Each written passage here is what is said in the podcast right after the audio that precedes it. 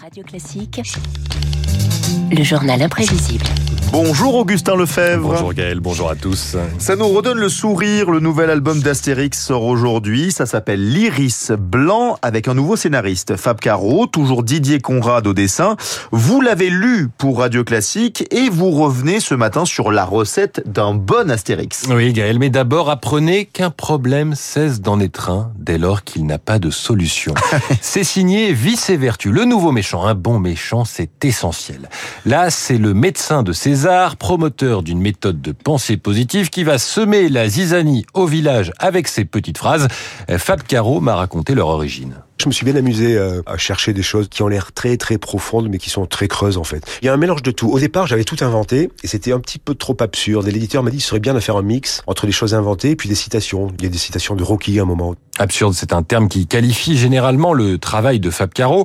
Pour vous donner un exemple, il est connu pour Zai Zai Zai Zai, l'histoire d'un homme mis au banc de la société parce qu'il a oublié sa carte de fidélité Ah au oui. supermarché. C'est important. Voilà, là, il s'est livré à un exercice d'équilibrisme. J'imagine qu'on est venu me chercher parce qu'on aimait bien ma patte et mon travail, mais il faut pas oublier qu'on est au service d'un Astérix.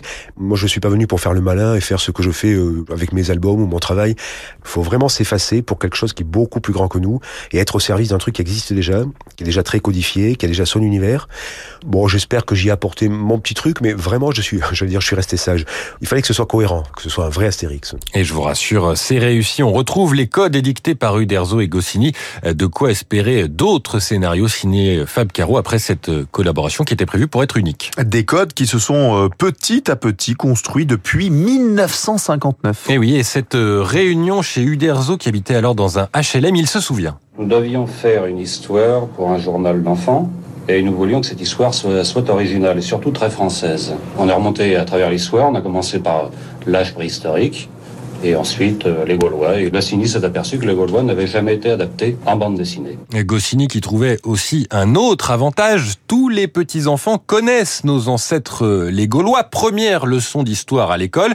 Et dans l'histoire, l'histoire avec un grand H, eh bien, elle est présente dans les recherches de Goscinny. Je relis euh, régulièrement les commentaires de- sur la guerre des Gaules et puis tout ce que je peux trouver parce que dans toute cette documentation il y a quelques détails qui nous sont très importants. Il faut qu'il y ait une base réelle. Vous sortez quand même bien souvent de la guerre des Ah mais bien sûr, une fois que j'ai bien appris ma documentation, je l'oublie totalement pour faire mon, mon histoire et quelquefois il en revient un petit quelque chose qui donne cette base d'authenticité. Un exemple à partir d'une base réelle, Vercingétorix, tous les noms sont construits sur le même modèle.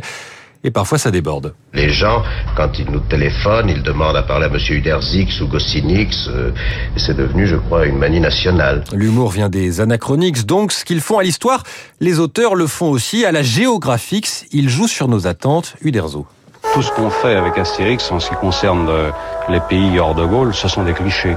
Nous voyons ces clichés tels que les Français voient les Suisses, les Anglais tels que les Français voient les Espagnols. On a joué aussi avec les Ibères. Ce sont des clichés pour pouvoir justement être compris par tout le monde. Et pour que l'esprit reste léger, on sait que nos héros ne craignent rien grâce à la potion magique Goscinny.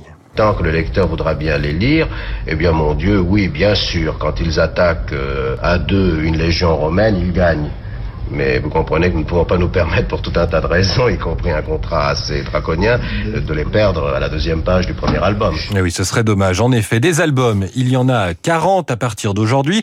Et dans cet iris blanc, on retrouve ces clichés, ces jeux de mots, ces anachronismes des Romains et des pirates. Mais certaines choses évoluent. La place des femmes, par exemple. Il faut dire que les deux auteurs originaux ont régulièrement été accusés de machisme. Goscinny s'en défendait. C'est très à la mode, et particulièrement cette année de la femme, de se préoccuper de ce problème euh, auquel nous n'avions jamais songé. Euh, Mon ami Uderzo et moi-même ne sommes ni des playboys ni des phallocrates. Il se trouve en réalité que le problème est un faux problème. Nous avons écrit une histoire parodique de guerriers gaulois contre des légionnaires romains, où nécessairement les femmes jouaient un rôle secondaire. Dans l'Iris Blanc, le chef euh, Abra Raccourcix et son épouse Bonne Mine traversent une crise conjugale. Ce sont peut-être les vrais héros de cet album, je n'en dis pas plus.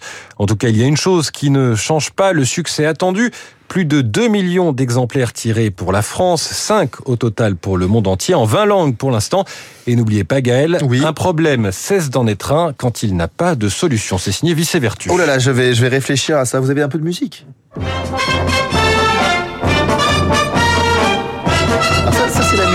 Des dessins animés Des Astérix, dessins animés ça Ah Astérix, oui, ça me rappelle, euh, ça me rappelle quand j'étais plus jeune. c'est ça. Mais oui, tout à fait. Euh, David Baroux, euh, ça va bien?